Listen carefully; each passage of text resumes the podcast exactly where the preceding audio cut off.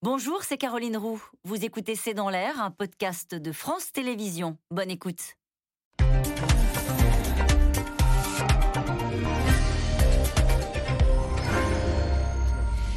Bonsoir à toutes et à tous. Nous attendons vos questions, SMS, Internet et réseaux sociaux pour alimenter notre discussion. Ce n'est qu'une enquête pour l'instant, mais elle sonne comme un espoir pour la droite. Depuis sa désignation comme candidate LR, Valérie Pécresse a bondi de 11 points dans un sondage et là, elle serait même en situation de battre Emmanuel Macron au second tour. Une première dans ce début de campagne présidentielle. La candidate, elle, sait bien que la route est encore longue, s'emploie d'abord à rassembler sa famille et s'affiche avec ses anciens adversaires. Elle est devenue une cible depuis quelques jours euh, la Macronie, accusée d'incarner une France sombre, rance, une droite rabougrie. Sur sa droite, Éric Zemmour et Marine Le Pen dénoncent de leur côté sa proximité avec les idées d'Emmanuel Macron. Prise entre deux feux, Valérie Pécresse va donc devoir creuser son sillon, celle qui a si souvent été décrite comme une bonne élève, classique, versaillaise par sa famille politique. Sera-t-elle fendre l'armure Quelle ligne politique va-t-elle incarner Ce bond dans les sondages est-il plus qu'un effet des primaires Pécresse, la droite peut-elle y croire C'est le titre de cette émission avec nous. Pour en parler ce soir, Yves Tréhard, vous êtes éditorialiste, directeur adjoint à la rédaction du Figaro.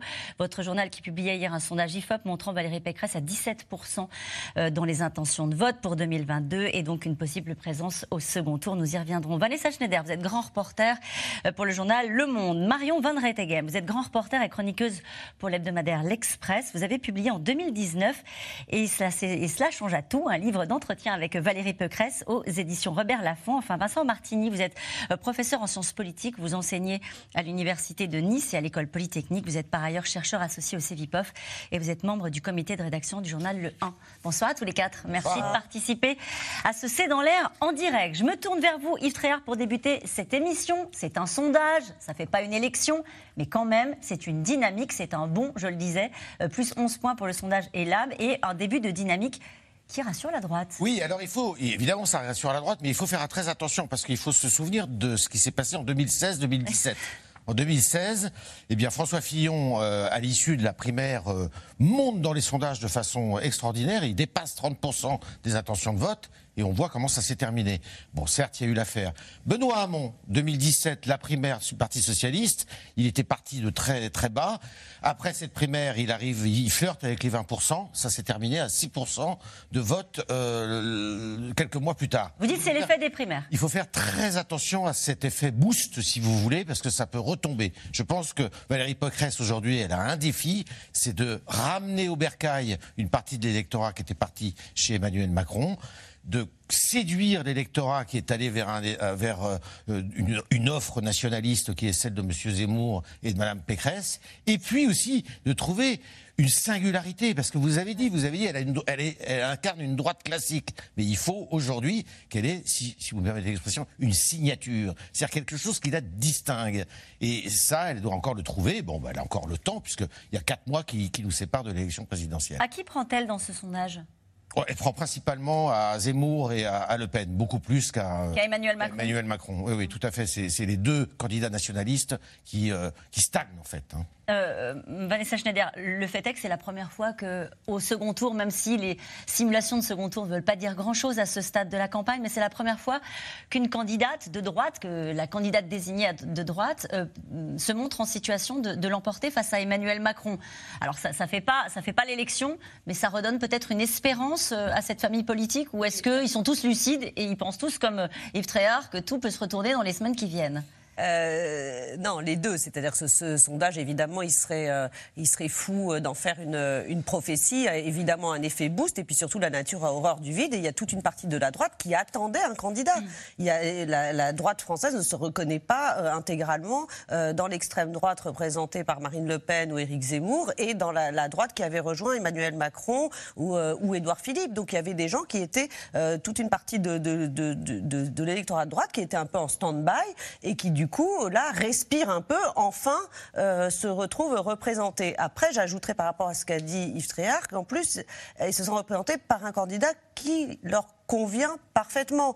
C'est euh, c'est pas simplement l'effet euh, il y a un candidat, il y a un candidat et il y a plutôt un bon candidat, en l'occurrence une bonne candidate, dans le sens où, où Valérie Pécresse incarne bien ce qu'est cette famille, cette famille de la droite à la fois euh, libérale, ferme sur les questions de sécurité, qui s'inscrit dans un parcours qui est le parcours de cette famille euh, LR, euh, donc qui a débuté avec Chirac, puis qui a été sarkozyste, puis filloniste. Donc elle incarne toute cette histoire du, du, parti auquel une grande majorité DLR est, est extrêmement sensible. Donc c'est la bonne candidate qui arrive au bon moment. On a beaucoup dit ici que c'était un peu tardif. C'est vrai que c'était très tardif parce que euh, un parti comme ça ne peut difficilement se permettre de ne pas avoir de candidat pendant aussi longtemps. Donc c'est pour ça qu'il y a cette espèce d'effet, je pense, des, des, des, gens de, droite de se dire ça y est, enfin on a un candidat et, euh, et ça se traduit dans les, dans les sondages.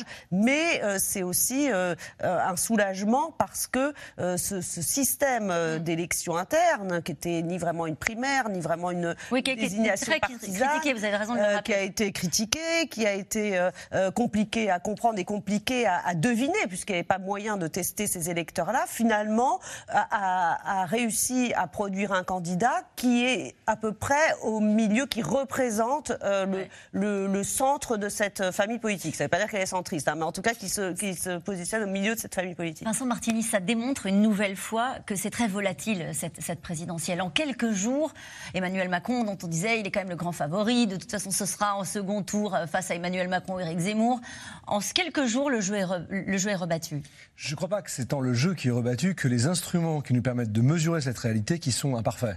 Les sondages. Les sondages, en l'occurrence. Alors allons-y. Les enquêtes d'opinion, c'est ah bon voilà, on sait très bien qu'ils n'ont aucune valeur à part une valeur performative, en fait. Performative, ça veut dire que ce qu'ils énoncent crée une dynamique potentielle de campagne. C'est important ce que vous dites. ça veut dire qu'il n'y euh, a, a, pas de dynamique en faveur de la campagne de, Valérie Pécresse C'est pas ce que j'ai dit. J'ai dit que justement, s'il peut y avoir une vertu au sondage dont vous parlez, c'est de créer un début de dynamique. Mais qu'en réalité. Qui n'existe pas bah pour l'instant, en tout cas, il est le produit de l'effet boost des campagnes de primaire.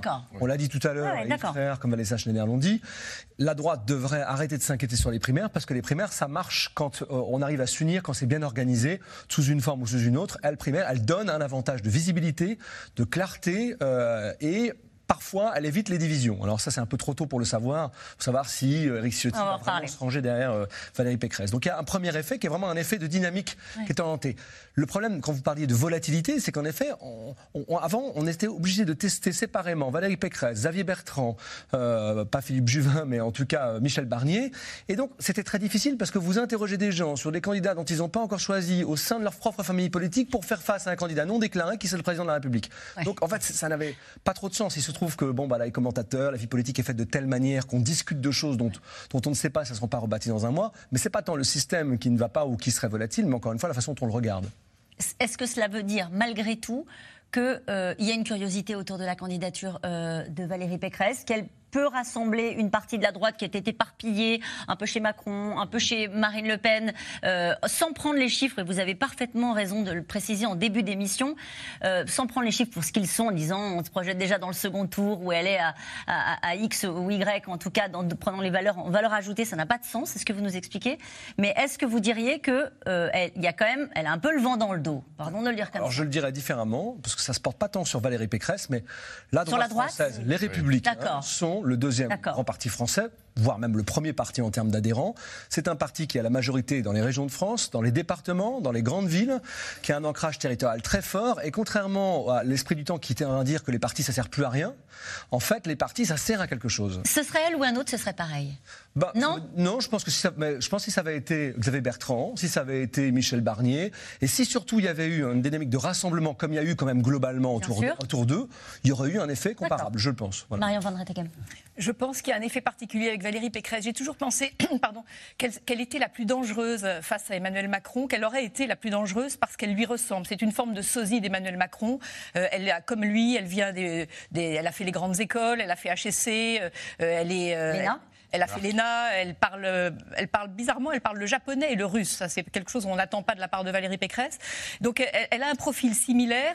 Elle, elle, elle, est dans le même enjeu politique qu'Emmanuel Macron, c'est-à-dire qu'il s'agit de récupérer cet électorat parti dans la nature qui était celui de François Fillon, qui se divise en droite plutôt libérale, euh, versée sur l'économie, qui a récupéré plutôt Macron, et puis la droite plus identitaire et, comme disait Vanessa, portée sur les questions de sécurité plus régaliennes, immigration, etc., qui est partie chez Le Pen ou Zemmour. Donc, elle est, elle est capable de récupérer cet électorat-là. Elle m'avait exposé dans, le livre qu'on a fait ensemble euh, une stratégie à laquelle elle avait pensé, parce qu'à mon avis, elle est extrêmement déterminée. Quand elle a fait ce livre, quand elle m'a demandé, enfin l'éditeur nous a demandé de le faire, c'était en 2019, elle y pensait déjà. Je lui pose la question, vous pensez-vous à la présidence de la République? Elle botte un peu en touche, mais elle dit, je veux éviter un duel Macron-Le Pen. Ça voulait dire, ça voulait, ça répondait à ça. Et elle était très déterminée et elle m'avait exposé le fait qu'elle elle comparait beaucoup Macron à Tony Blair. C'est vrai que c'est un peu le même genre, euh, voilà, communicant, euh, ayant, venant de la gauche, euh, ayant été puisé dans les, milieux d'affaires, faisant de la triangulation, donc allant un peu braconner sur les terres de droite. Et elle était allée voir David Cameron, donc le, le successeur de Tony Blair, chez lui à Londres, en lui disant comment est-ce qu'on fait pour battre Tony Blair, c'est-à-dire une espèce de vaste centre triangulé. Et Cameron lui avait dit ne faites pas l'erreur que nous avons faite, nous, les conservateurs britanniques, c'est-à-dire que nous sommes allés très à droite pour combattre Blair, nous sommes allés vers la droite très conservatrice. Il dit c'était l'erreur. Et Cameron gagne en faisant une espèce de droite, il appelle ça compassionate conservatisme. Enfin, et elle dit en effet, la, droite, c'est une droite qui est, très élargie, sociale, libérale, et bon, qu'elle étend là un peu jusqu'à Eric Ciotti, qui est un petit peu dans les, limites plus extrêmes. On va poursuivre notre discussion, si vous le voulez bien, et sur l'ensemble de la famille, et sur sa détermination, parce qu'on a beaucoup entendu ces derniers temps qu'elle était surtout préparée pour être la première ministre d'Emmanuel Macron, ce qui l'agaçait prodigieusement. En tout cas, la nouvelle candidate de la droite a choisi, pour ses tout premiers jours euh, de campagne, de rassembler sa famille, une tournée sur les terres de ses concurrents, donc battus, Éric Ciotti, Philippe Juvin, Michel Barnier et Xavier Bertrand, une mise en image de ce qu'elle appelle déjà son équipe de France. Les états d'âme sont réglés en coulisses et les voix dissonantes dans le parti sont écartées. Juliette Vallon, Stéphane Lopez.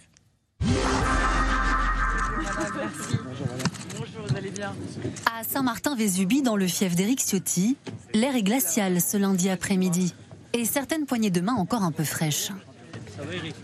Mais les militants républicains sont au rendez-vous. Et pour son premier déplacement de campagne, Valérie Pécresse compte bien réchauffer l'assistance. Aujourd'hui, la capitaine de la droite, c'est elle. La droite est de retour. La droite est de retour et il y a une formidable équipe de France qui s'est levée dans cette primaire des Républicains. Une droite qu'on n'attendait plus parce que je le sais, c'est l'audace, c'est le panache, c'est les convictions, c'est les propositions qui font gagner. Et maintenant, on va gagner Pour les militants nombreux à venir des Alpes-Maritimes, l'heure est aujourd'hui au rassemblement. Paris réussit, son profil séduit dans les rangs. Elle s'est revendiquée de De Gaulle, de Pompidou, de Chirac, de Sarkozy, donc une longue lignée politique des Républicains. Et aujourd'hui, elle apporte aussi une vision par rapport à son poste en Ile-de-France, sa réussite en Ile-de-France, qui est quelque part un échantillon de notre pays et de ce qu'elle peut donner à notre pays. Les mots, ils sont forts. Maintenant, elle le dit, c'est une dame de fer, F-A-I-R-E. J'attends de voir les actes, bien évidemment, mais je pense que c'est une femme de parole et elle suivra euh, ce qu'elle a dit. Euh, il, faut, il faut y aller maintenant. Valérie Pécresse l'a bien compris. Il faut partager la vedette avec Éric Ciotti, arrivé en tête au premier tour du Congrès. Elle l'affirme, il sera l'un des piliers de sa campagne, seule garantie de conserver l'électorat LR le plus droitier. Pour moi, être de droite, c'est aimer passionnément la France, c'est aimer son histoire, son héritage, c'est croire euh, en l'ordre républicain, c'est croire en la liberté, c'est vouloir récompenser le travail, c'est combattre euh, le péril islamiste. C'est tout cela qui incarne aujourd'hui cette droite républicaine. Cette droite républicaine, tu l'aimes ou tu la quittes Certains cadres du parti viennent de la prendre à leurs dépens, comme le vice-président des Républicains, Guillaume Pelletier. Hier, il a été démis de ses fonctions après un tweet en forme de yad à l'extrême droite. Comment rester insensible au discours pour la France d'Éric Zemmour même sort pour l'autre vice-président du parti, le maire de Saint-Étienne, Gaël Perdriau. Lui paye son hostilité aux idées d'Éric Ciotti et critique la dérive identitaire de son parti. Je dis qu'il y a une digue, effectivement, qu'il faut installer, celle que Jacques Chirac avait très bien su mettre entre euh, la droite euh, et euh, l'extrême droite. Et ce que je demande à Valérie Pécresse, c'est de fixer ces limites-là. Pas de commentaire de Valérie Pécresse, qui pour l'instant s'envole dans un sondage publié hier. La candidate des Républicains gagne 11 points, atteignant les 20% d'intention de vote au premier tour derrière Emmanuel Macron. Et surprise, elle est même donnée gagnante à 52% face au président en cas de second tour. Alors, simple effet post-investiture ou vraie dynamique, Valérie Pécresse est en tout cas devenue une adversaire sérieuse pour la majorité. Quand je vois le projet de Valérie Pécresse, ce qui me frappe, c'est que c'est un projet de recyclage. C'est un projet pour le XXe siècle. C'est pas un projet pour le XXIe siècle. C'est ça qui me frappe le plus. Une riposte anti-Pécresse également lancée à gauche, et notamment par le leader des Insoumis, qui juge l'ancienne ministre de Nicolas Sarkozy trop conservatrice.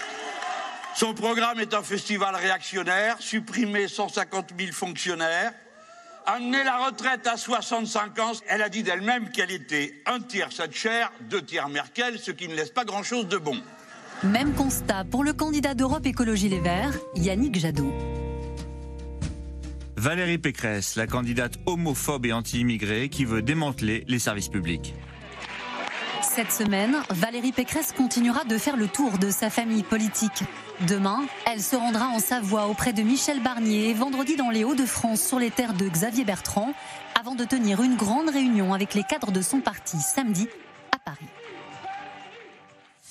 Alors nous allons venir sur euh, les, attaques hein, dont elle fait désormais l'objet, à la fois par euh, la Macronie, on, le commentait à l'instant également par euh, Yannick Jadot. Cette question, néanmoins, Valérie Pécresse, c'est Nicolas Sarkozy en plus calme? Je dirais pas ça. Non Non, non. Je dirais pas ça. Valérie Pécresse, elle a un profil qui est assez difficile à définir parce que justement, elle a du mal à, on a du mal à la cerner. Sur le fond? Sur le fond. Je m'explique. sur le plan économique, elle est euh, assez fidèle à, des idées assez classiques de droite, c'est-à-dire qu'il ne faut pas de dette. À quelle droite? Pardon? Une droite classique, c'est-à-dire la droite qui dit euh, il ne faut pas dépenser trop d'argent, il ne faut pas trop de fonctionnaires. C'est la droite que, que, représentait Fillon. C'est somme toute aussi la droite que représentait Sarkozy avant lui. Moins celle de Bertrand, c'est Moins celle de Bertrand, beaucoup moins. En revanche, c'est sur le plan régalien où elle a beaucoup changé. Euh, je vous invite à relire, si vous ne l'avez jamais fait, une tribune qu'elle signe dans Le Monde en 2006 où elle dit que la société française est une société, c'est inexorable, sera une société métissée. Mm. Euh, c'est une tribune très intéressante. Et elle est, euh, je dirais, d'une droite à cette époque-là, euh, qui est assez rebelle vis-à-vis de ses aînés, qu'elle trouve trop, euh, bah, trop réac en fait. Hein. Et euh, elle, elle appelle à un changement justement dans cette tribune et dans d'autres écrits. Elle appelle à un changement de de, de, de, de lunettes et euh, une vision plus moderne du monde. Et force est de constater qu'elle est obligée de revenir en arrière pour se construire un personnage d'une droite plus classique euh, parce que euh, cette droite-là n'a jamais réussi à émerger finalement à l'intérieur euh, de l'UMP et des Républicains. C'était le positionnement de Nathalie Kosciusko. Est-ce que c'était l'identité heureuse d'Alain Juppé? C'était un peu ça. C'était un peu ça. C'était un peu ça. Et ça n'a jamais marché finalement, parce qu'elle n'a jamais cette droite-là n'a jamais cette sensibilité-là n'a jamais réussi à prendre le leadership sur le parti. Et donc elle est revenue, alors en plus avec cette élection euh, présidentielle où euh, ils sont obligés de se mettre en, je dirais, euh, frontalement vis-à-vis d'Emmanuel Macron, ils sont obligés d'avoir un discours tout à fait différent. Alors avant même de gagner cette primaire et de reprendre, on va voir si elle les reprend, quelques idées de M. Ciotti, ou en tous les cas de montrer les muscles, elle avait déjà un discours assez, enfin, assez dur contre l'immigration, contre l'islam, ça évidemment, euh, contre sur la sécurité, sur la police, tout ça. Et donc, elle est, euh, on, sent que c'est une, une femme qui a évolué avec le temps. Mm. Beaucoup d'hommes et de femmes politiques évoluent évidemment, mais elle, c'est assez sensible sur ce plan-là. C'est la droite qu'elle revendique aujourd'hui, c'est pas tout à fait la droite qu'elle revendiquait il y a 10-15 ans. Qu'est-ce qu'elle a de Sarkozy? Alors, de Sarkozy, elle a, euh, je dirais, l'énergie, parce que c'est une femme énergique. Euh, très énergique, qui ne renonce jamais. Euh, alors quand on veut accéder à la présidence de la République, je crois qu'il faut mieux pas renoncer, mais elle ne renonce jamais et elle a ce ton décidé, déterminé euh, que Nicolas Sarkozy montrait beaucoup plus que François Fillon, qui François Fillon était beaucoup plus dilettante. Je vous rappelle qu'après la primaire de 2016, François Fillon part en vacances. Et euh, d'ailleurs, euh, à l'intérieur du parti, on dit mais euh, il y a le feu parce qu'il y avait déjà l'histoire de la sécurité sociale vous vous souvenez des grands bobos et des petits bobos, et lui était parti euh, se promener. Euh, elle, c'est pas du tout ça. Elle est très méthodique, très travailleuse, et euh, elle est, je dirais, du bois de Nicolas Sarkozy. Mais vous nous dites, Yves Tréhard, sur le fond, Vanessa Schneider, ce que disait à l'instant Yves Tréhard, elle n'a pas de signature, il n'y a pas de pécrécisme encore. On ne sait pas exactement ce que c'est. Non, on ne sait pas vraiment ce que c'est, mais après, pour, pour, nuancer un peu ce que disait Yves Tréhard, il s'est écoulé 15 ans entre ce positionnement et celui de maintenant. Il s'est à cette époque-là, il y avait un certain nombre de, leaders de droite, Valérie Pécresse, Nathalie Kosciusko-Morizet, puis Alain Juppé, qui prenaient, euh, qui se démarquaient par rapport à Nicolas Sarkozy. C'était l'époque de Nicolas Sarkozy, les racailles, euh, qui avait un discours euh, très agressif, très pushy sur l'immigration, très droitier. Donc il y avait une partie de la droite qui essayait de se distinguer en incarnant un, visage un peu plus humaniste. Là, 15 ans après, on n'est pas du tout, on n'est plus du tout là-dedans. D'abord, Nicolas Sarkozy n'est plus là, et, et la France s'est vraiment droitisée. Et ces questions-là sont devenues encore plus importante qu'à l'époque de Nicolas Sarkozy et, l'opinion adhère de plus en plus euh, à une politique sécuritaire, migratoire, de plus en plus euh, euh, contrôlée et dure. Donc elle s'est adaptée, je dirais, à l'ère du temps et elle est, elle, est plutôt en phase avec son électorat là-dessus. Après, le défi qui est pour elle, et c'est pour ça qu'on n'arrive pas bien à la situer, c'est qu'elle doit tenir les deux bouts de son parti. On l'a dit suffisamment ici que ce parti reste hétéroclite, même s'il y a une partie qui est partie chez Macron, certains sont partis chez Macron, mais c'est un parti qui reste hétéroclite. Il y a plusieurs droites au sein de ce parti. Euh, elle, a, elle, a, été élue face à un candidat qui incarne, euh, Éric Ciotti, qui incarne une droite euh, beaucoup plus dure que celle qu'elle incarne elle. Elle devra en tenir compte et en même temps, elle, va, son défi, ça va être de ramener une droite plus modérée, plus centriste, qui était, qui soit a, passé le pas d'aller chez Emmanuel Macron, soit et, se, tenait en, lisière. Hmm. Et quand on veut tenir les deux bouts, bah, le risque, c'est d'avoir un, problème d'incarnation et d'identité. Et ce qui rejoint une, deuxième faiblesse de Valérie Pécresse, qui, malgré sa détermination, et c'est vrai, bien, bien avant ce que, disait euh, euh, Marion, sur, euh, ça fait des années qu'on sent bien qu'elle se prépare à l'élection présidentielle et qu'elle ne cache pas qu'elle a un appétit pour cette élection. Malgré sa détermination, elle n'a pas encore résolu un la question du charisme. On va en parler. Pour l'instant, elle n'est pas, euh, euh, c'est pas immédiat pour les électeurs de se dire, euh, voilà, elle n'est pas porteuse ni d'un discours ni d'une image. On va parler de la partie plus personnelle et de ce qu'elle doit incarner un peu plus tard dans l'émission, mais si on reste sur le sur, sur, le fond, sur ce qu'elle doit porter, ce qu'elle doit incarner comme ligne politique, Vanessa Schneider disait à l'instant, elle est coincée entre entre ces deux droites. L'image qu'elle donne depuis quelques jours, c'est ce que n'avait pas fait non plus François Fillon, c'est de dire, je suis toutes ces droites je vais voir Michel Barnier, je vais voir Xavier Bertrand, je vais voir Eric Ciotti et je rassemble euh, la famille. Euh, Vanessa Schneider laissait entendre que c'était une vue de l'esprit. D'ailleurs, certains ont déjà été écartés euh, du parti parce qu'ils ils ont émis des, réserves ou sur la ligne où se sont trop rapprochés dangereusement d'Éric Zemmour. Donc, sa difficulté, elle est là. Elle est là, évidemment, mais elle essaie de revenir à ce qu'a été l'origine de l'UMP. Il ne faut pas oublier que dans les années 80, la droite est divisée en deux au moins, le RPR, l'UDF. L'UDF est elle-même une constellation de partis qui n'ont pas du tout les mêmes idées, puisqu'on a des gens comme le Parti républicain très conservateur, l'UDF historique beaucoup plus centriste. Donc vous avez un éclatement, les familles. Et lorsque Alain Juppé et Jacques Chirac créent l'UMP en 2002, bah, l'idée c'est de faire une maison commune dans laquelle on va quand même rassembler des gens qui sont de sensibilités différentes. Dans la dernière enquête de recherche, je parle, qui a été faite en 2004, dernière enquête, Hein, en France. Ça fait 15 ans qu'il n'y a pas une enquête ah scientifique sérieuse euh, sur la droite française. Dans ce dernier congrès qui a été fait par, euh, enquête qui a été fait par Florence Hegel, qui est professeur à Sciences Po, elle montre qu'il y a trois courants au sein du congrès de l'UMP. Il y a les gaullistes, les libéraux et un aéropage de conservateurs, chrétiens, nationalistes. Voilà. Aujourd'hui, ce qui est très intéressant, c'est qu'on voit bien que les équilibres ont complètement changé. Euh, il y avait en gros un tiers, un tiers euh, et mhm. un tiers. Et ben là, on a beaucoup plus de nationalistes, conservateurs, voire même chrétiens qui se revendiquent. Euh, une branche libérale qui reste à peu près stable. Et les gaullistes, le problème, c'est que c'est devenu un terme tellement plastique qu'il veut plus dire grand-chose. Elle est où là dans cette équation-là, Valérie Pécresse Elle est quelque part entre gaulliste et libéral. gaulliste. je pense qu'elle vient plutôt de la famille libérale et qu'en fait, elle se met au gaullisme parce que tout le monde est gaulliste quand on est membre de l'UMP. Enfin, en tout cas, tout le monde le revendique. Oui, donc personne ne l'est. Voilà, exactement. Donc à ce titre-là, mais ça, ça fait longtemps qu'on le sait. Même Jacques Chirac, on disait que c'était pas du tout un gaulliste, c'était un néo-gaulliste. Elle est chiracienne, ça veut encore dire quelque chose? Alors, non, je pense pas qu'elle soit vraiment chiracienne en réalité. Elle a été lancée par Chirac, mais elle est beaucoup plus sarkozyste.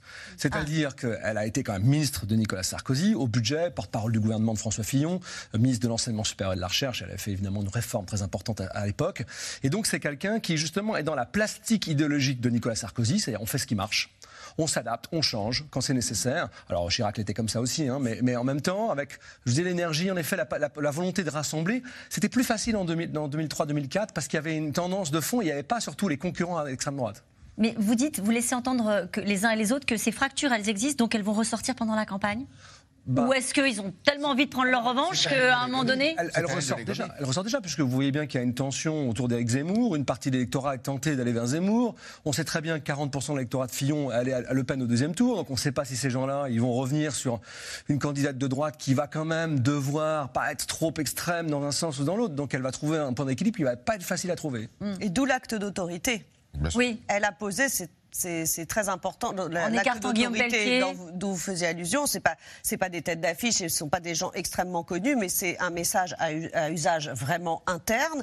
C'est ce message, il consiste à dire euh, on accuse généralement euh, les femmes de ne pas savoir faire acte d'autorité. C'est un cliché faux comme tous les clichés, mais qui colle souvent à l'image euh, qu'on se fait des femmes au pouvoir. Et d'entrée, une des premières mesures qu'elle fait, elle fait un acte d'autorité dans les deux camps pour bien que montrer qu'il euh, n'y a pas de, préférence.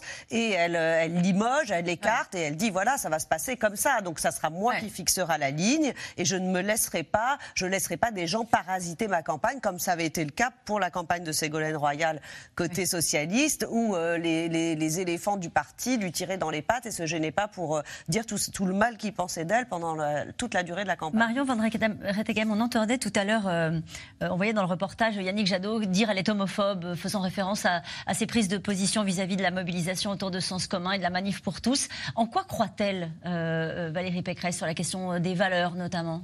Sur, la question de la manif pour tous, euh, elle, euh, moi, elle m'a dit qu'elle regrettait d'être allée à cette manif, que c'était une erreur. Elle avait pensé faire un, petit acte politique en se montrant à cette manif et qu'elle l'a regretté. Qu'elle était euh, contre, elle avait détesté la manière brutale dont, Hollande, selon elle, avait imposé cette, loi sans prendre en considération les, les vulnérabilités, les sensibilités d'une partie de la population. être homophobe, c'est grotesque. C'est pas quelqu'un d'homophobe du tout, c'est pas quelqu'un de raciste du tout. En revanche, elle est très dure et pour prolonger ce que disait Vanessa, je pense qu'elle a en effet, euh, Valérie Pécresse a beaucoup évolué, la France a évolué. Et en fait, la Pécresse d'aujourd'hui euh, n'est plus Pécresse. Parce que elle est, dès lors qu'elle est investie maintenant, elle est investie d'une responsabilité de ce parti multiple, euh, difforme, informe, et, qu'elle doit rassembler. Donc elle n'est plus tout à fait elle-même. Et je pense que cette dynamique, le sondage lui donne en effet un effet de souffle et psychologiquement lui donne une autorité peut-être qui lui manquait et qu'on on peut revenir sur cette absence de charisme, en effet, quelque chose dont, elle, manque. Et ça, lui donne une autorité. Et je pense, comme, comme Vanessa, que le fait d'avoir, d'avoir exclu ces petits moutons noirs qui ne sont pas des gros couteaux, mais c'est une manière très habile, je trouve, de, de, remontrer que Ciotti, qui est quand même très différent d'elle a priori, fait partie de la famille, qu'on a un tronc commun, qu'on a des racines communes. Donc euh, on élague un peu ceux qui vont vers, Macron et, vont, et, ceux qui vont vers Zemmour, mais nous, on sait à peu près qui on est. Donc je pense que c'est une manière d'essayer de, de marquer l'identité est-ce que c'est une candidate de la synthèse, euh, Marion Van Rettegem Pourquoi je vous pose la question? Parce que Nicolas Sarkozy ou François Fillon, quand ils entraient en campagne, ils disaient c'est mon projet, c'est derrière moi. Je ne vais pas à un moment donné vous vous ranger derrière euh, mon autorité et mon projet. On n'a pas l'impression que c'est ce que veut faire Valérie. Non, et là je pense que c'est une des forces que j'ai décelées chez Valérie Pécresse et que la dynamique là qui, est, qui, provoque ce sondage d'aujourd'hui, peut-être qu'elle sera, qu'elle va s'effondrer après, on n'en sait rien. Mais je pense qu'aucun autre n'aurait bénéficié du même effet de souffle parce que d'abord c'est une femme. Depuis le début, moi je me dis, cette femme, ils se rendent pas compte que je ne pensais pas qu'elle passerait la barre du parti, mais je me suis dit c'est quand même une femme dans, une, dans, un, dans un monde d'aujourd'hui où la mode est de mettre les femmes au pouvoir. Donc elle a, elle a ce pouvoir-là. Et à mon avis, l'effet de surprise, elle n'était pas du tout la candidate favorite. Elle était inattendue, donc ça lui donne une, une force particulière. C'est deux tiers Macron, un tiers Zemmour, c'est ce que dit Mélenchon deux tiers Macron, un tiers Zemmour, je dirais plutôt euh, trois quarts Macron et euh, un tout petit quart euh, Zemmour.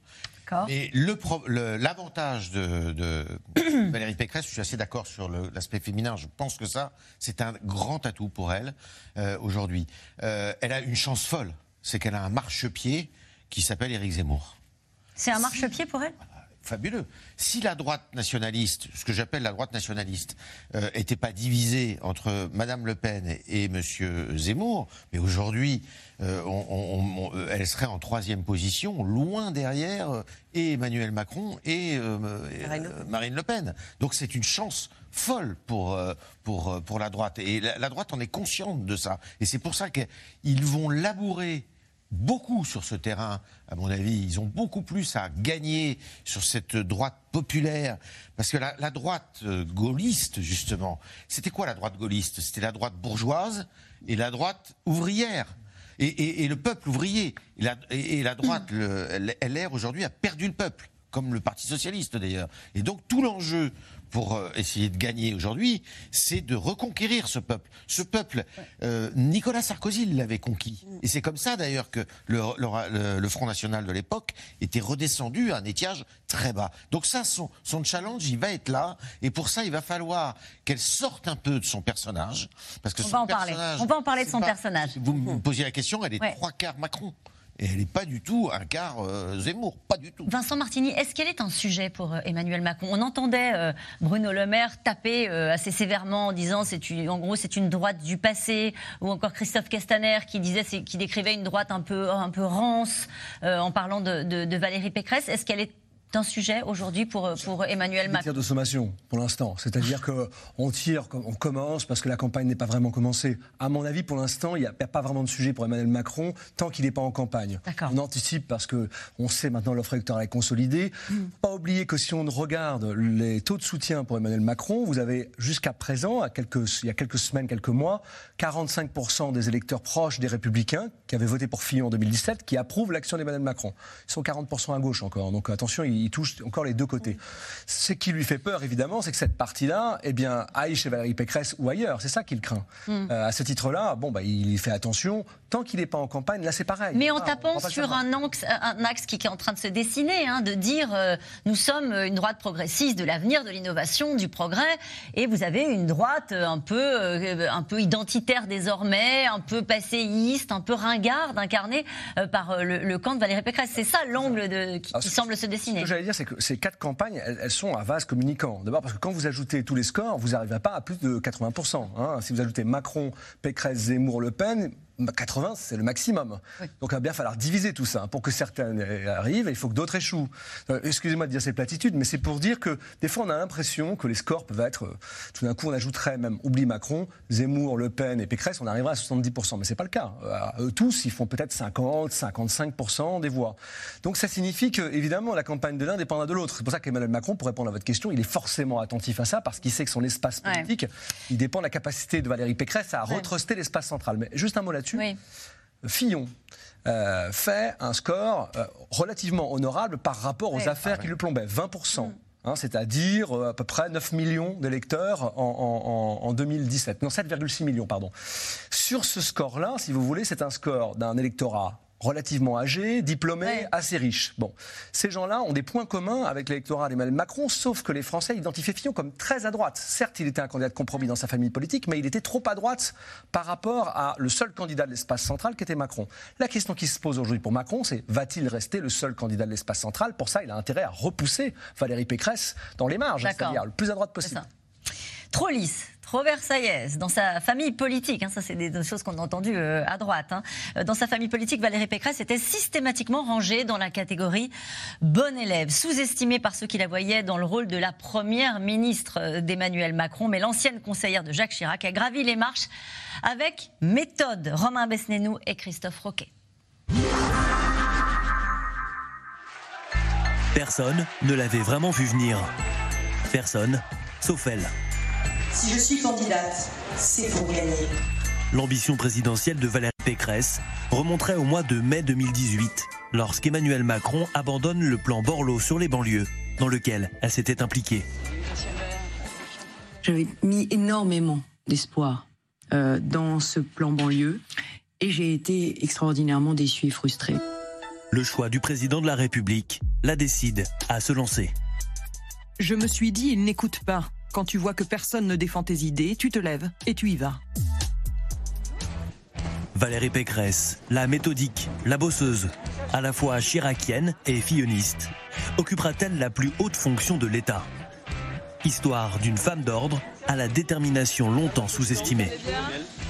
Les femmes qui jouent les seconds rôles, c'est terminé dans la France d'aujourd'hui. Moi, je suis prête à être la première femme présidente de la République. Bachelière à 16 ans, Valérie Pécresse intègre l'ENA en 1990, où elle proteste contre le déménagement de l'école à Strasbourg. C'est tout ce que vous direz ce soir? Oui, oui, je voudrais dormir. À la sortie, alors ici, vous arrivez dans la salle parodie. Elle décroche son premier job, conseillère juridique au Conseil d'État. Pas des plus palpitants, mais Valérie Pécresse, la bonne élève, fait ses armes. Mon rôle, c'est d'examiner ces différents mémoires, d'écrire une note de synthèse et de proposer un premier projet de jugement. En 2000, elle met un premier pas à l'Élysée en devenant conseillère technique de Jacques Chirac. Elle est ensuite élue députée. Valérie Pécresse, l'audacieuse, est née. Intimidée, euh, curieuse euh, et avec envie de travailler. Comme une entrée des classes. Son travail sur les questions de jeunesse et scolaire tape dans l'œil de Nicolas Sarkozy. Il la nomme ministre de l'enseignement supérieur à son arrivée à l'Élysée. Justement parce que le, président de la République a une vraie volonté de changement, il a besoin de ministres qui soient euh, extrêmement allants, extrêmement déterminés, extrêmement actifs. Déterminé, mais contesté. Sa réforme sur l'autonomie des universités fait descendre des milliers de jeunes dans la rue. Mais Valérie Pécresse maintient sa loi et construit son image de femme politique ferme et libérale. Après un passage d'un an au ministère du Budget en 2011, elle bascule dans l'opposition durant le quinquennat de François Hollande. Une période marquée par son soutien à la manif pour tous qui s'oppose entre autres au mariage homosexuel contre la marchandisation de l'humain, que je suis contre la procréation médicalement assistée pour des raisons non médicales, que je suis contre la gestation pour autrui, parce que on est en train de perdre de vue euh, ce qui fait l'essence même de, de la vie. En 2015, elle rebondit en remportant la région Île-de-France avec le soutien des ténors de LR, notamment Nicolas Sarkozy. Une jeune femme expérimentée, passionnée, qui veut gagner. C'est presque une leçon de vie. Hein. J'ai échoué, je me suis relevée, j'ai travaillé et à la fin, au bout, euh, il y a eu le succès. Le succès, mais aussi les épreuves comme celles rencontrées dans sa propre famille politique. En 2018, Valérie Pécresse prend ses distances avec le parti et Laurent Wauquiez. Je pense qu'aujourd'hui, il y a deux droites. Et nous ne regagnerons pas, nous ne regagnerons que si ces droites savent s'écouter se parler et se comprendre.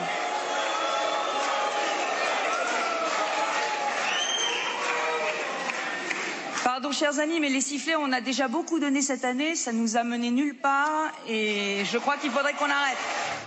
Valérie Pécresse quitte les Républicains et se lance avec son mouvement libre dans une ascension silencieuse mais méthodique vers l'investiture à la présidence de la République.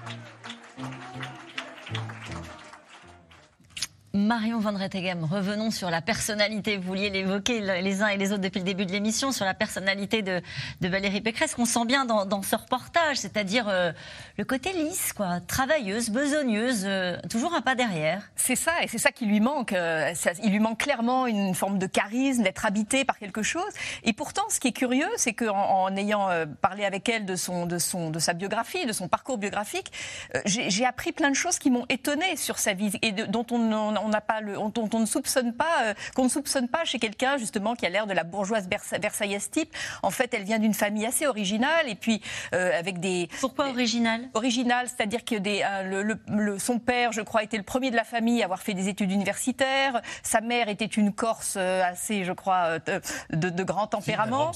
Et alors voilà, surtout, c'était celui qui l'a marqué dans, dans, son éducation. D'abord, elle a été beaucoup élevée par ses grands-parents et c'était son grand-père qui était un grand psychiatre qui a, je crois, révolutionné le traitement de la dépression. À un moment où on ne prenait pas en compte la dépression, on considérait que c'était une maladie pour, pour les mioches.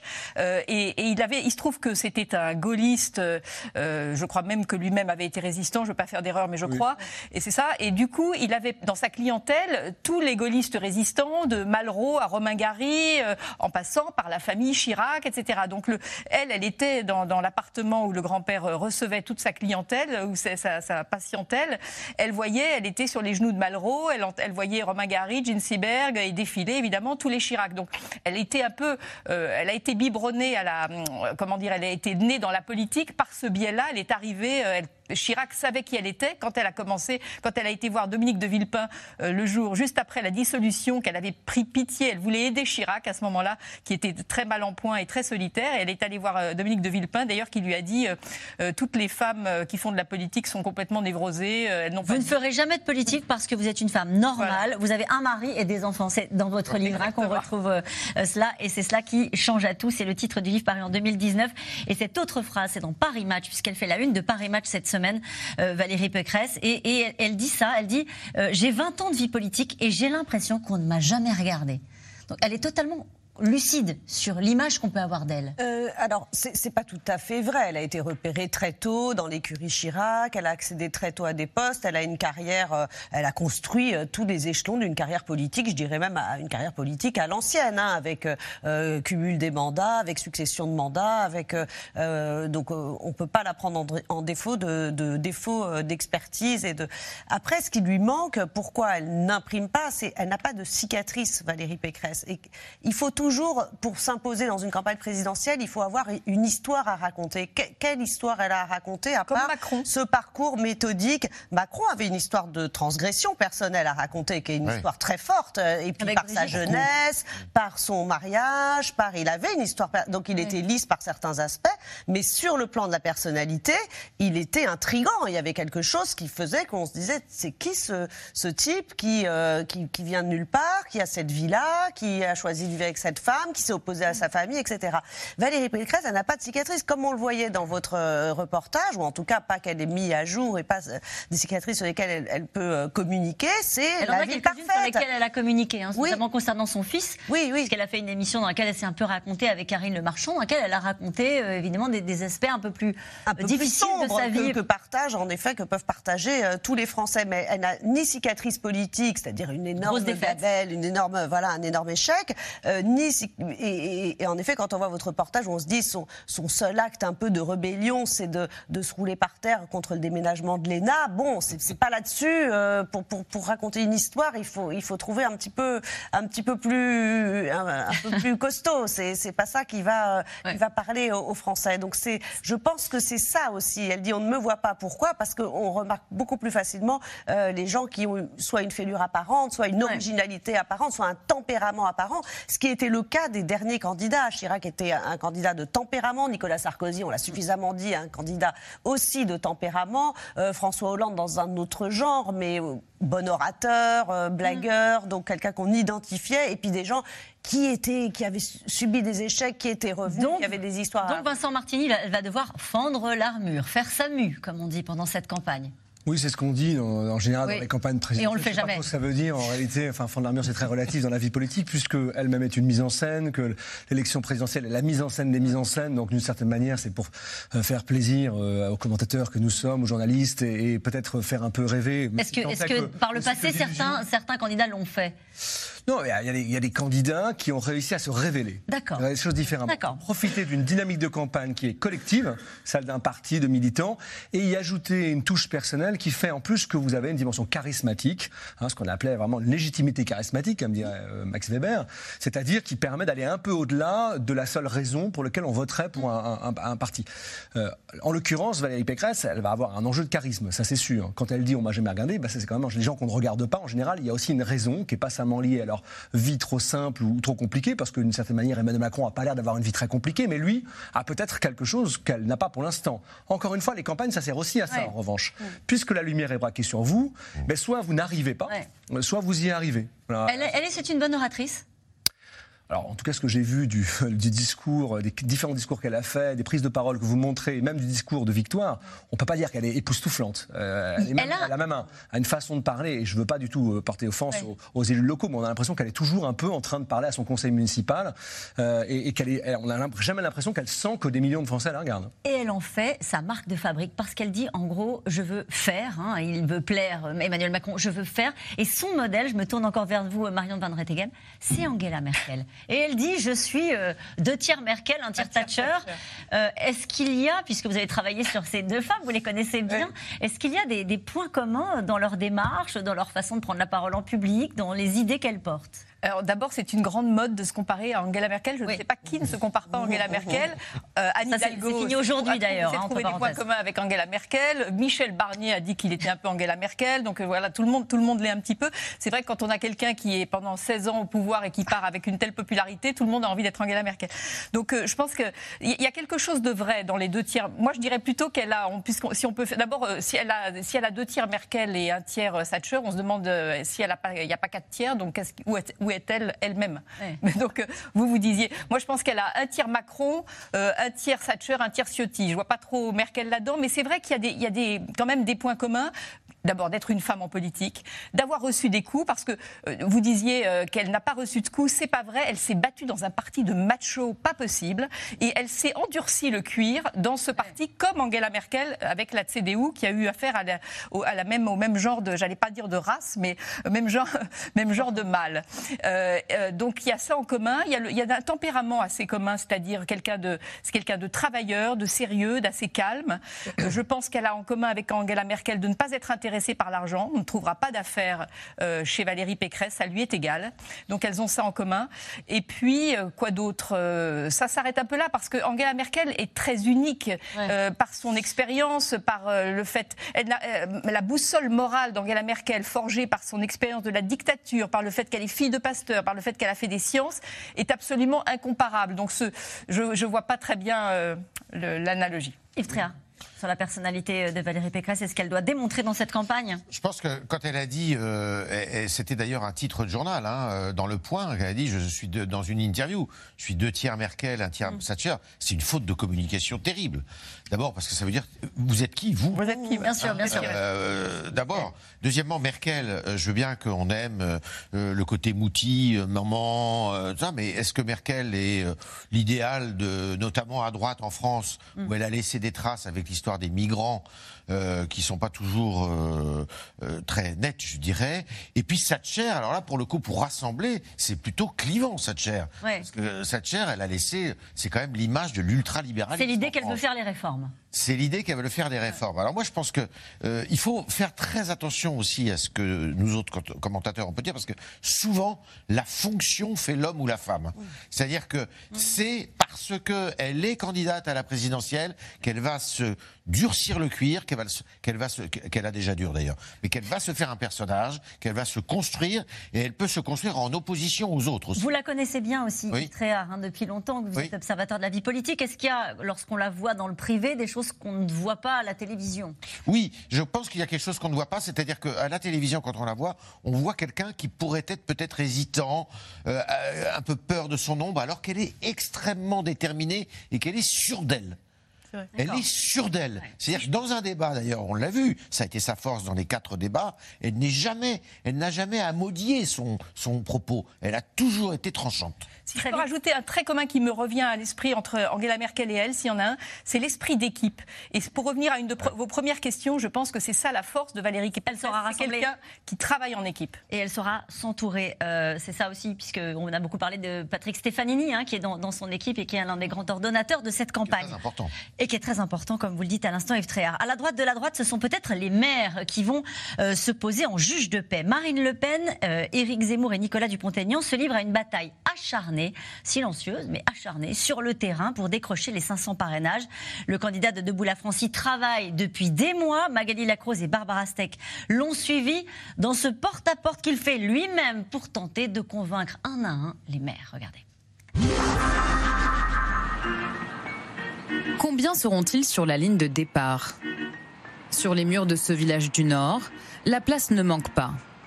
Et si l'affiche de Nicolas Dupont-Aignan trône déjà, lui n'est pas encore sûr de pouvoir être candidat. Bon, merci, parce que je crois que vous me parrainez déjà. Euh, vous l'avez déjà fait. Je l'ai déjà fait. Maintenant, je. vous réfléchissez. Je vais vous écouter. Il fait durer le suspense. Depuis plusieurs mois déjà, il sillonne la France en quête des 500 parrainages d'élus, indispensables pour se présenter à l'élection présidentielle. Bon, il nous reste un mois, parce que c'est fin janvier que vous recevrez le parrainage officiel. Ne me le dites pas trop tard, parce que nous, c'est quand même une sacrée organisation, une campagne présidentielle. Et on a besoin de savoir si on a les parrainages. Et aujourd'hui, c'est très juste. C'est tendant. La visite se poursuit par une réunion avec quelques maires à l'abri des caméras. Il y avait une, deux, trois, cinq maires. Il y avait cinq maires de présent, oui. Et qui voulaient en savoir plus. Voilà. Mais les maires n'aiment pas qu'on mette la pression. Non. Donc on a discuté et c'est intéressant. Voilà, ils n'aiment pas être harcelés. Je pense qu'il peut y avoir un très grave accident démocratique, c'est-à-dire plusieurs candidats respectables. Quand je dis respectables, c'est-à-dire qu'ils sont aimés des Français ou de certains Français, qui n'aient pas leur signature. Comme vous, comme Marine Le Pen Comme Jean-Luc Mélenchon. Comme d'autres. Ça, c'est pas possible. D'autres, comme Éric Zemmour. Et sur le terrain, les équipes se livrent. Une bataille acharnée. les personnes qui recherchent des parrainages pour Zemmour, ils insistent. Hein, on leur a dit, c'est pas la peine de. À Aubanchel, ça y est, on a donné notre parrainage. Monsieur le maire a donné le parrainage à, Nicolas. Et la, dame insiste pour me rencontrer. Et ça arrivait plusieurs fois. Embouteillage à droite de la droite. Hier, Éric Zemmour a lancé un appel. À ce jour, il dispose à peine de la moitié des signatures nécessaires. Cher maire de France, vous avez le pouvoir de donner la parole à des millions de Français. Utilisez-le. Aidez-moi. Partout en France, ces ambassadeurs enchaînent les rendez-vous. Bonjour madame. 600 volontaires sillonnent les couloirs des mairies. Bonjour monsieur le maire. Enchanté, Damien Roland. Enchanté. Je représente l'association des amis d'Éric Zemmour. Cet ancien sympathisant LR va tenter ce jour-là de convaincre un maire du Cher en vain. Euh, je n'ai jamais voulu signer et je ne signerai jamais personne. Je me suis jamais engagé moi-même euh, politiquement, puisque je, comme je constitue des conseils qui sont apolitiques, euh, moi je suis encarté de nulle part. Hein, voilà. Mais vous avez aussi beaucoup de beaucoup d'élus qui voilà changent d'avis, viennent nous retrouver, hum, se hum. disent Bon, écoutez, cette fois-ci, effectivement, ça peut, il peut soit changer la euh, donne, soit. Je vous laisse quand même tous oui, les, bien sûr. Laissez-moi les, il n'y a pas de souci. Au siège parisien du Rassemblement national, là non plus, le compte n'y est pas. Laurent Jacobelli est chargé de collecter les promesses de parrainage. Comme tous les jours, il appelle les fédérations pour faire le point. C'est quand même assez dur d'avoir un rendez-vous. Comme ils pensent encore que c'est un soutien euh, politiques, ils n'ont pas envie d'avoir des, des, problèmes euh, ou alors des pressions ou des échanges avec la population. Donc c'est très compliqué. Alors nous, on leur explique que c'est pas du tout un soutien politique, mais c'est un soutien à leur attachement à la démocratie. C'est beaucoup plus difficile. En 2017, c'était la première année euh, où les parrainages étaient rendus publics. Donc personne ne mesurait ce que ça pouvait dire. Aujourd'hui, euh, un certain nombre de maires euh, savent ce que c'est que de recevoir un coup de fil de député, de président de conseil départemental ou régional en disant j'ai regardé les parrainages, j'ai vu qui tu as parrainé, attention à tes subventions. Et ça, j'avoue que c'est un vrai problème. Pour être très honnête, s'il n'y avait pas la publicité des noms, on serait déjà tranquille depuis longtemps. En 2017, seul un tiers des élus avaient parrainé un candidat. Et cette question qui nous est posée ce soir, que ferait Eric Zemmour s'il n'obtenait pas ses parrainages? Il reviendra à sa vie d'avant. C'est-à-dire qu'il serait, euh, il reviendra à sa vie de commentateur, de commentateur je ne sais pas. Mais en tous les cas, il reviendrait à sa vie d'avant et on peut lui faire confiance pour écrire des. Mais il y a un risque qu'il ne les ait pas. Oui, enfin, je doute qu'il les ait pas. Moi, sincèrement, euh, les trois qu'on a vus là, euh, c'est-à-dire euh, Madame Le Pen, représentée par Jacobelli, Zemmour et Dupont-Aignan, les auront. Il n'y a, pas, a pas tellement de, de doute. Dupont-Aignan, il faut le savoir, il est sorti de la présidentielle précédente, qui commençait déjà à travailler à ses signatures. Il a un prestataire de service qui travaille pour lui. Éric Zemmour les aura vraisemblablement et, et, et, aussi Madame Le Pen. Après, c'est un, excusez-moi, c'est un c'est un débat qui est très récurrent et qui a une forme de jeu aussi, de faire, mmh. euh, de dire. Oui, enfin, il y pas a avoir une mes nouveauté peut-être, euh, Vanessa Schneider, pardonnez-moi, je vous coupe, c'est qu'on a vu, il y a trois candidats cette fois-ci sur la droite Alors, nationale. non, mais je dis pas que c'est facile du tout. C'est pour ça que je serais moins, euh, euh, je serais plus mesurée qu'Yves Tréhard parce que je pense que c'est pas, c'est pas si facile que ça parce qu'on a des, des candidats qui sont vraiment en concurrence. Et si on regarde les fois précédentes, euh, ils n'avaient pas une marge euh, très importante de, de, de signatures. Hein. C'était pas, c'était pas facile. Ça fait quand même plusieurs élections que le Front National puis le Rassemblement National euh, disaient on ne sait pas si on va y arriver. Donc il y a une part évidemment de dramaturgie, euh, de victimisation, de dire si je ne suis pas alors qu'on représente tant, si je ne suis pas, euh, si j'ai pas les, les parrainages, ça veut dire que le système, c'est une façon aussi d'attaquer le, le système. Mais c'est vrai que c'est un système qui pose un certain nombre de questions et ça va pas être si facile que ça pour les trois d'y arriver largement parce qu'il y a les promesses.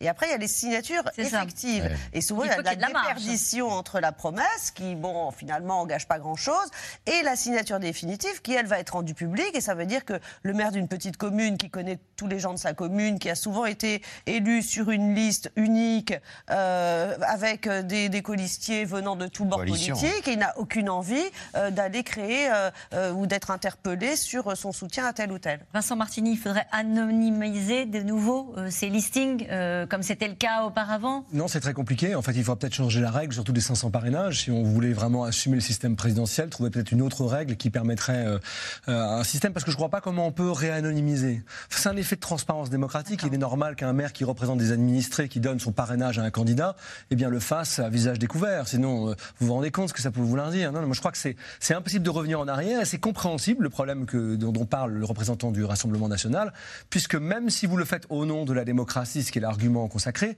bah, il n'empêche que vos euh, euh, administrés vont penser que vous soutenez donc la personne que vous avez parrainée. À ce titre-là, je crois que le problème est insoluble. Il faudrait probablement introduire une nouvelle disposition euh, pour sélectionner les candidats. Si vous me permettez, Caroline, je voudrais ajouter Oui. quelque chose.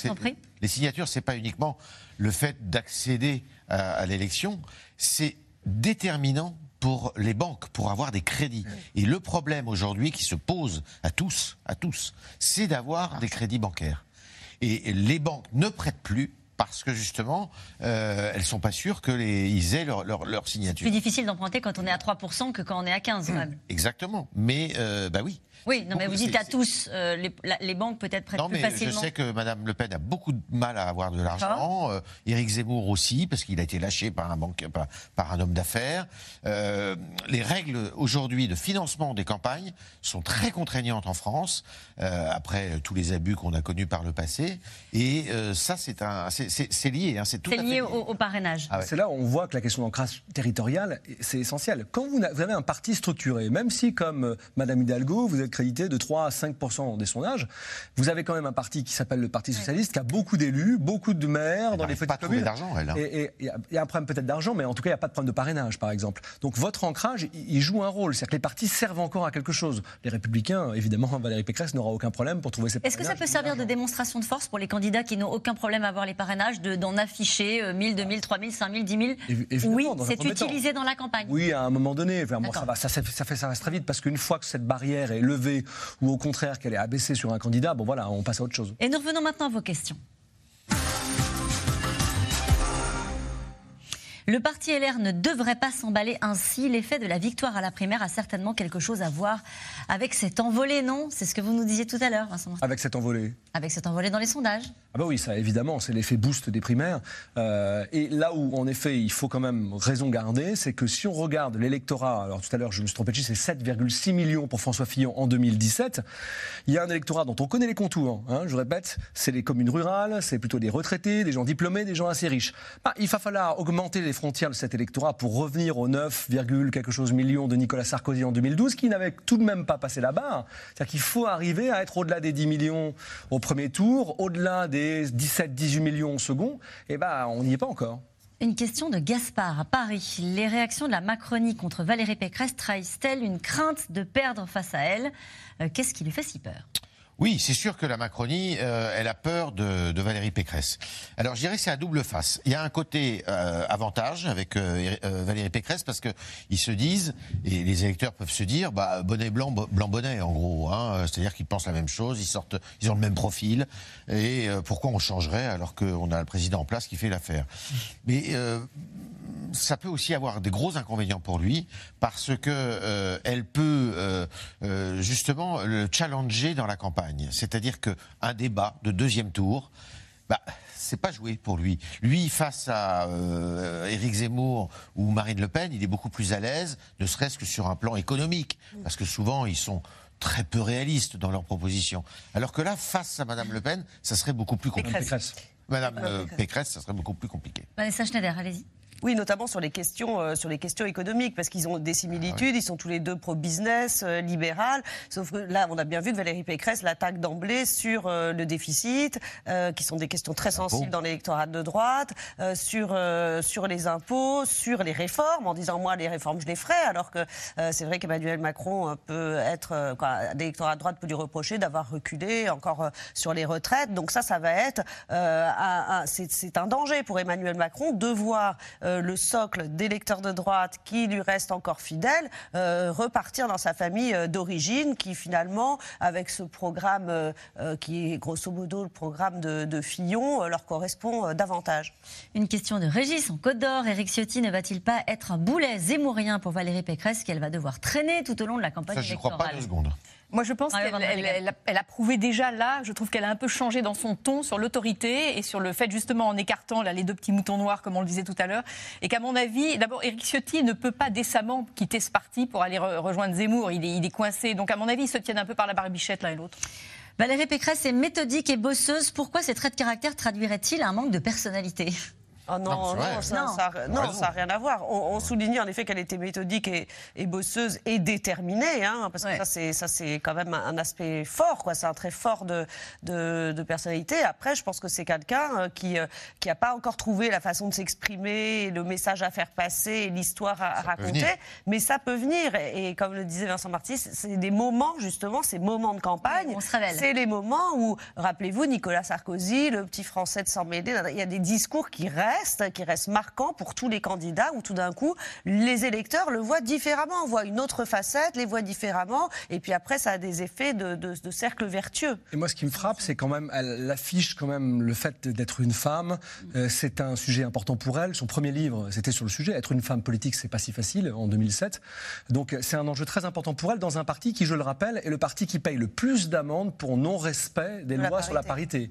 C'est-à-dire, euh, ne présentant pas des candidats ayant des chances d'être dans les circonscriptions gagnables, ou alors pas de candidate féminine du tout. Donc on part de très loin pour les républicains, et rien qu'en s'affirmant là-dedans, elle va faire la différence.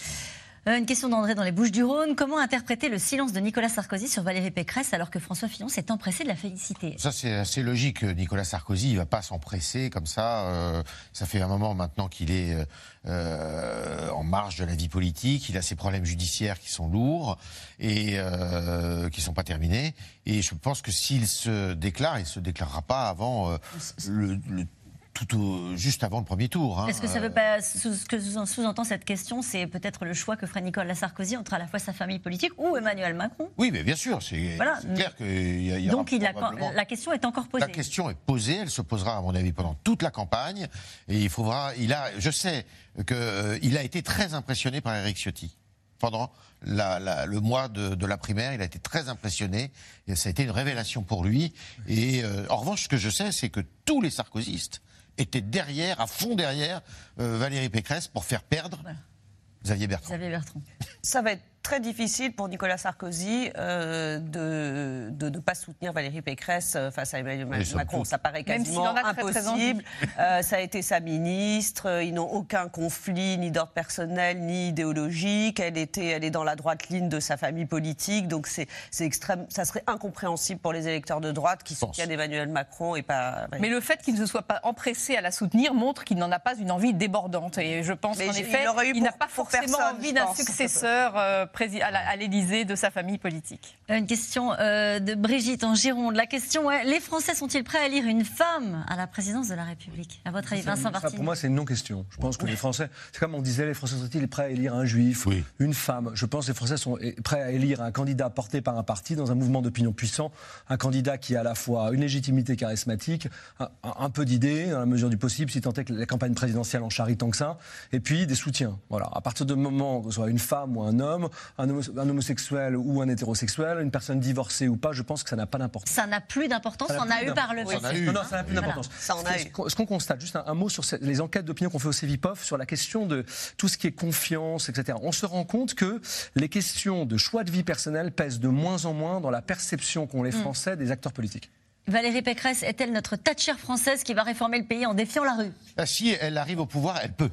Ça, alors là, je suis persuadé qu'une fois au pouvoir, elle peut effectivement euh, avoir des actes, parce que quand elle est aux affaires, ses actes sont en conformité avec ses, paroles. Hein. Mmh. Et elle, lâche, elle, ne lâche pas. Donc elle pourrait très elle bien. Elle a quand même tenu bon sur la réforme des universités quand elle était ministre. Tout à fait. C'était la grande, une des grandes réformes de, de l'ère Sarkozy. Hein. Merci à vous tous. C'est la fin de cette émission qui sera rediffusée ce soir à 23h40. Je rappelle que vous pouvez retrouver quand vous le souhaitez. C'est dans l'air en replay et en podcast. Et maintenant, c'est l'heure de retrouver C'est à vous. Et vous, Anne-Elisabeth Lemoine, au programme ce soir. Bonsoir Caroline, ravie de vous retrouver. La bataille du foie gras ce soir dans C'est à vous. Après Strasbourg, Grenoble et Villeurbanne, c'est la municipalité de Lyon qui a décidé, au nom du bien-être animal, de bannir le foie gras des réceptions officielles. On ouvre le débat avec nos invités. Et on ouvre le débat avec le foie gras, peut-être, Marion Van Rettegem. Encore merci euh, à vous. On se retrouve demain, 17h50, pour un nouveau C'est dans l'air. Très belle soirée sur France 5.